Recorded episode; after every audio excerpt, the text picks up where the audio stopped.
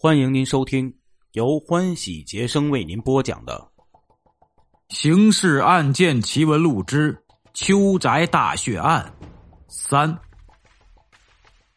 邱案一发生，不知怎的，我从一开始就产生了这个案子一定是仇杀案的想法。这当然仅仅是主观猜想，但是经过几天的紧张工作，我们对盛秋的情况有了一些了解。这些情况又促使我愈加坚定了上面所说的想法。即使在平日，一提到邱家，人们就会自然而然的想到盛世才。一人得道，鸡犬升天。邱家的显赫发达，完全是靠了盛世才的。反过来说，邱家父子姐弟又是盛世才统治新疆时期的主要助手和帮凶。盛世才，字晋庸，一八九二年出生于辽宁省开原县的一个地主家庭。一九一五年毕业于上海吴淞中国公学专门政治经济科。一九一七年后，他曾两次赴日本就读于早稻田大学和士官学校，学习政治、经济、军事。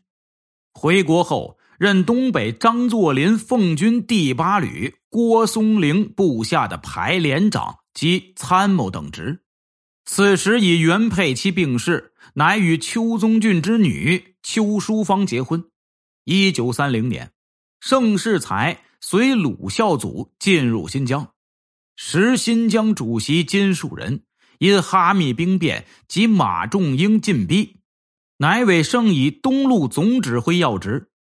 一九三三年，新疆四一二事变后，权势日甚一日的盛世才反戈，逼金下台，轻而易举的篡夺了新疆督办的权位。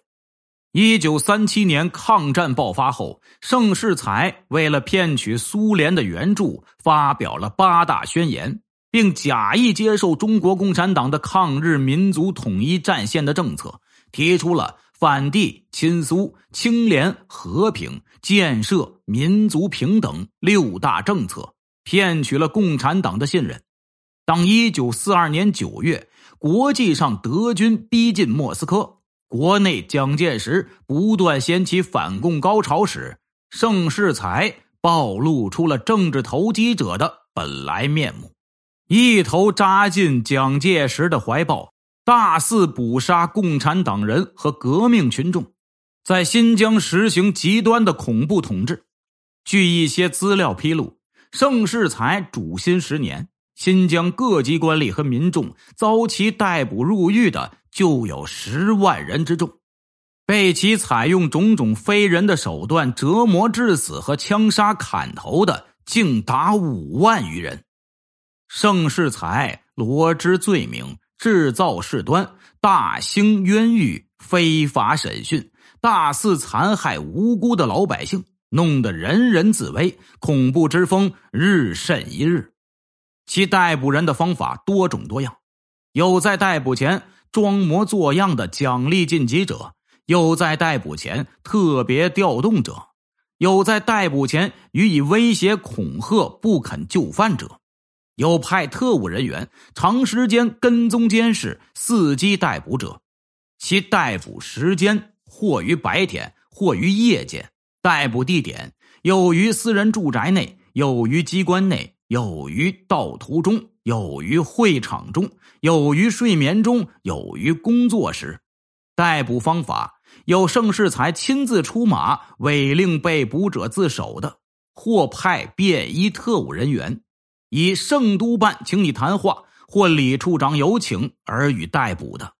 总之，其逮捕人时，实同绑票一样，即至将被捕人带至狱内，即行拘禁。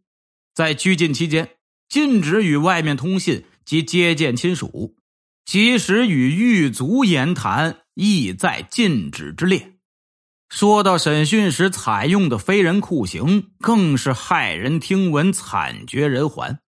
其种类就有敲脑刑，即用小锤敲击人的小脑，使之昏迷，再用水喷醒，继续审问。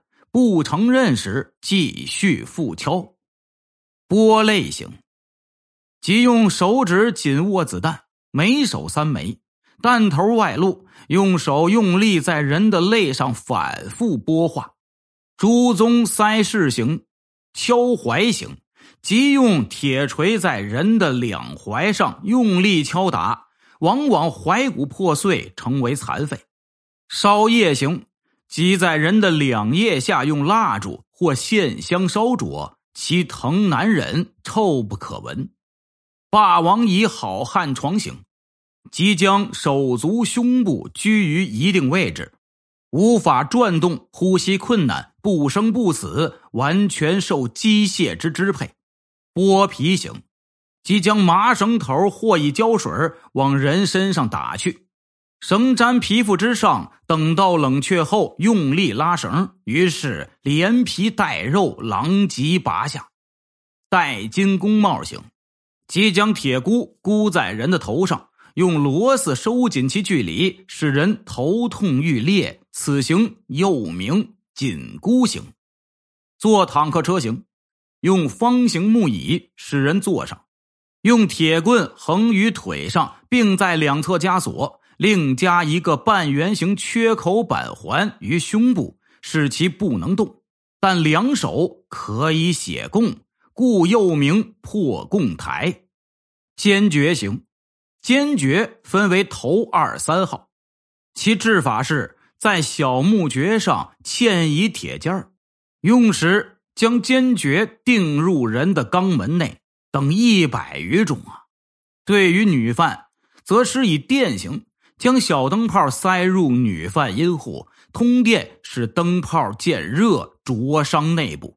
钉子板打乳房型，用木板猛击女犯乳房。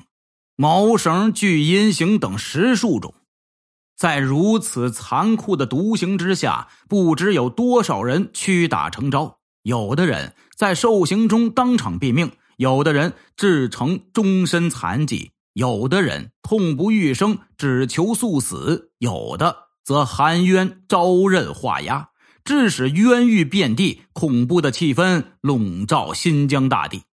就是对人犯处死时采用的方式，也是名堂繁多，听之亦使人毛骨悚然。既有绳勒死，头顶上钉钉，仰面绑在凳上，用沙袋压住其身，使其窒息而死；注射毒药针剂，活埋，活活烧死；割舌挖眼，使之毙命；装入麻袋，投入水中。投入煤气房等二三十种之多。盛世才统治新疆期间，贪婪成性，穷凶极恶的搜刮掠夺财富。一九四四年，苏联卫国战争取得了伟大胜利，中国共产党在抗战中日益强大，新疆各族人民不断举行武装起义，迫使盛世才再也无法在新疆统治下去。国民党当局也深感盛世才在新疆积怨太深，其在新疆的大势已去，同时也是为了削弱其在新疆的实权，遂于一九四四年八月调其往重庆国民政府任农林部长。此令一出，新疆各族人民举手加额呀，欣喜万分。当时还有一些热血男儿。和历年来蒙冤受屈而幸免于死的人，集体创作了一部《盛世才祸心计略》，在社会上广泛流传，揭露盛秋家族统治新疆十年所犯下的滔天罪行。据这本书所载，盛秋家族仅汽车就拥有七十辆之多，搜刮的财宝的一部分购买了美金公债达二百万美元。此外，如黄金、钻石、羚羊角、珠宝等不计其数，仅吞没陈德利钻石就有九百粒。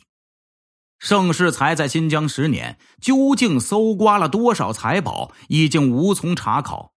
但其一九四四年离开新疆时，又大捞了一笔，却是确实无疑的。现仅举主要的几项如此。盛世才临行前。滥发纸币九亿三千万元，并将省银行及财政厅之现金搬至督办府。究竟从中攫取了多少，无人知晓。盛世才临行前，经朱绍良批准报销的所谓交际费达五十九万元。盛世才临行前带走的副官处公有物品折价三十余万元。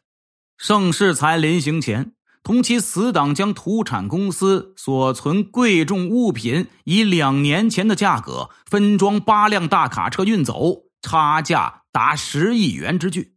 盛世才临行前从工商会崔会长处勒去新币一百零三余万元，从电灯公司周海东处勒去新币八万五千元，从下属官员处勒去新币四十余万元。从已故新疆前省主席李某某处勒去二十万元，从工商会董会长处勒去二十万元，从商界各家勒去新币计一千余万元。当时迪化一带有一首童谣，形象的揭露了盛世才离开新疆时运送物品队伍的庞大。兹抄录如下。圣贼世才蒋清廉，八十汽车没拉完，三架飞机不算数，两千骆驼在后边。